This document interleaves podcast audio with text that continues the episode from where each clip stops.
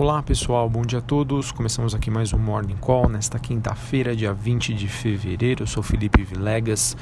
Muita coisa aqui para contar para vocês. Então, se eu me perder um pouquinho aqui no nosso papo, me perdoem, mas é que eu vou tentar aqui passar o maior número de informações possíveis para vocês começarem o dia muito bem informados. Bom, as bolsas na Europa e o S&P futuro estão praticamente é, no 0 a 0, né, operando entre leves altas ou baixas. E destaque hoje fica por conta do índice dólar, o dólar que se fortalece ah, ao seu maior nível em mais de quatro meses. A moeda americana aí tem sido muito buscada pelos investidores é, por conta aí da, de toda a incerteza global e também em relação aos dados fortes sobre a economia americana que acabam fazendo dela mais do que nunca um porto seguro. É, em relação às commodities, o petróleo estende seu movimento de alta, deixou para lá o vírus, os metais recuam em Londres e o minério de ferro sobe após as exportações da Austrália caírem após é, dados, né, informações na verdade sobre um ciclone local.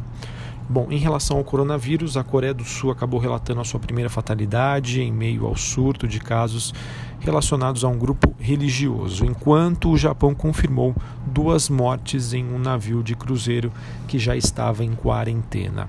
O número global de mortos subiu para 2.129 e o número de casos confirmado ultrapassou os 75 mil. A província de Hubei, que é o epicentro aí dessa epidemia, relatou uma queda acentuada em novos casos, mas isso só teria acontecido após outra mudança na maneira com que a China diagnostica essas infecções, levando então questões sobre a, a confiabilidade desses dados mais uma vez. Então, o que a gente tem, pessoal, hoje é o seguinte: ao mesmo tempo que esses dados oficiais da China mostram um certo arrefecimento aí do coronavírus, alguns países apresentaram um aumento de casos, como acabei citando aí da Coreia do Sul e do Japão. Porém, a proporção de pessoas infectadas ainda é muito baixa perto do que vimos acontecer aí na China. Isso quando a gente olha para demais países do mundo. E a gente sabe que esses países acabam já tomando medidas drásticas para tentar evitar a proliferação aí da contaminação e isso certamente irá continuar exercendo pressão baixista sobre o crescimento global nas próximas semanas ou quem sabe aí nos próximos meses. Em relação à China, é, o Banco Central chinês anunciou um pequeno corte de algumas linhas de crédito no país. O movimento era esperado e talvez os cortes ainda tenham sido mais moderados do que as expectativas. E nesta mesma linha de suporte à economia, os dados de crédito de janeiro mostraram um aumento expressivo nas concessões é, em uma dinâmica esperada de suporte ao crescimento diante desses desafios do coronavírus. Bom, falando sobre ainda macroeconomia, me chamou a atenção os dados de Taiwan, que é uma economia que fica no entorno aí da China. É, e existe aí uma elevada corrente de comércio e importante termômetro para o crescimento global. As exportações de Taiwan em janeiro apresentaram uma forte contração superior a 12% em relação ao mesmo período do ano passado, então reforça aqui a nossa ideia de que todo cuidado é pouco e os dados ainda me parecem muito confusos. É, então, a qualquer momento, aí, dado essa bipolaridade do mercado, volatilidade aí vai ser com certeza a palavra do momento, tanto para fevereiro quanto para março. Beleza?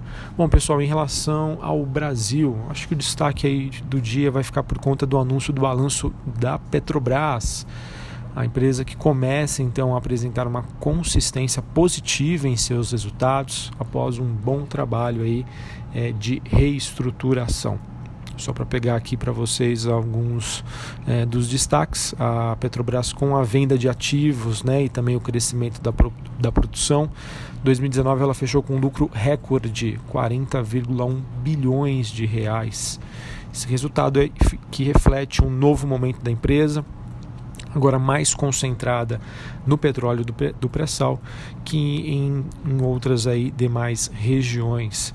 Isso acabou oferecendo aí maior rentabilidade ao seu caixa. O fluxo de caixa livre da Petrobras no final de 2019 ficou em positivo em 23 bilhões, uma alta de 43% na comparação é, com o mesmo período do ano passado. Tá? Mesmo assim, os dados eles vieram um pouquinho abaixo do que o mercado estava esperando, principalmente quando a gente olha para o EBITDA. Tá? EBITDA é o que a gente chama de potencial de geração de caixa. Acho que mesmo assim, acho que não tira o mérito. Foi um grande resultado aí para a Petrobras que segue num novo momento. É, só antes da gente continuar a, a tempo, falando um pouquinho aqui sobre a temporada de balanços, as empresas que divulgaram seus números, vamos ficar atentos porque hoje é esperado mais uma paralisação dos caminhoneiros. Isso pode trazer algum ruído adicional aos mercados aqui no Brasil, então vamos monitorar. Bem, voltando para a temporada de balanços, PetroRio ela que é a maior companhia independente de óleo e gás aqui do país, ela teve um lucro de 573 milhões de reais no quarto tri, um valor quase 10 vezes maior do que o mesmo período do ano passado, tá? Teve geração de caixa, as receitas cresceram absurdamente, enfim, o, o ano de 2019 aí representa um ano marcado por grandes aquisições, né? estratégia que segundo a PetroRio ela vai continuar a realizar em 2020, agora que o seu caixa aumentou. Bom, além disso, nós tivemos a Raia Drogasil, lucro de 143 milhões no quarto tri, crescimento de quase 18%. É, e o grupo Ultrapar, que, ele, que é dono da, da rede de postos Ipiranga e da Ultragás, registrou um prejuízo. Tá? Ela que teve um lucro ano passado, registrou um prejuízo agora de 260 milhões de reais. Em relação às estimativas aí do mercado, é, as receitas da Ultrapar ficaram um pouco abaixo do que era esperado. É, em relação à Raia Drogazil, uh, as receitas vieram em linha com o que o mercado já esperava. Bom, sobre mais balanços, pessoal, Grupo Pão de Açúcar, né?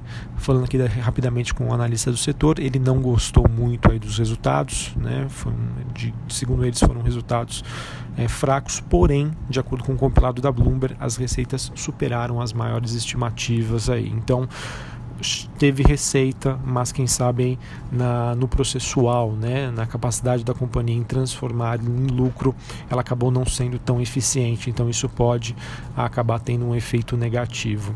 E sobre a Marfrig, pessoal, resultado muito forte, tá? Receita superar a estimativa, geração aí de caixa, lucro, enfim, foi um resultado muito forte, mostrando que realmente os efeitos do ano passado da peste suína acabaram sendo muito benéficos para o setor de frigoríficos. Demais resultados, é, Fleury, o lucro líquido da companhia ficou um pouco abaixo do que era esperado, mesmo assim, de acordo com o presidente, a companhia deve continuar é, no seu plano aí de expansão da sua rede frente a novas aquisições. Bom, pessoal, demais notícias, eu vejo aqui destaque para a Cielo, ela que aprovou o início de um programa de recompra de até 4 milhões de ações. Esse, esse prazo aí vai de 2 a 10 de março deste ano. Uh, além disso, nós tivemos o Pet Center pedindo registro para um IPO na CVM, com o mercado aí totalmente aquecido. Isso acaba chamando a atenção de muitas empresas, muitas companhias. Eu acho isso muito bom para a Bolsa Brasileira. E pessoal, hoje falando sobre a agenda do dia, né? falando sobre os destaques corporativos em relação aos balanços, Vale deve divulgar os seus números.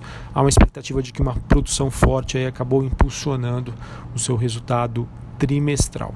Além da Vale, nós temos a B2W, Carrefour, Copasa, Lojas Americanas, Notre Dame Intermédica, Sul América, e o divulgando seus números após o fechamento do mercado.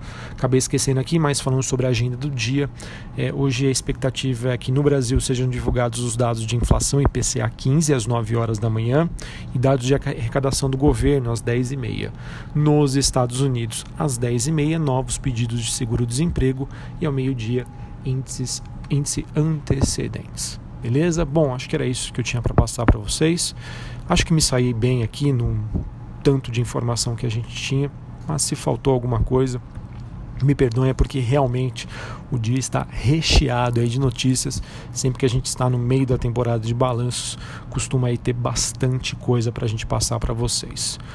E mesmo assim, espero aí que uh, a gente tenha, quem sabe, um dia mais ou menos positivo. Né? Difícil saber como que vai ditar os rumos dos negócios hoje, mas acho que o principal ponto é dólar se fortalece frente aos seus principais pares globais. Incertezas do mundo afora e economia americana ainda apresentando sinais sólidos e de que não está tão ruim assim para eles. Um abraço, uma ótima quinta-feira, até a próxima. Valeu!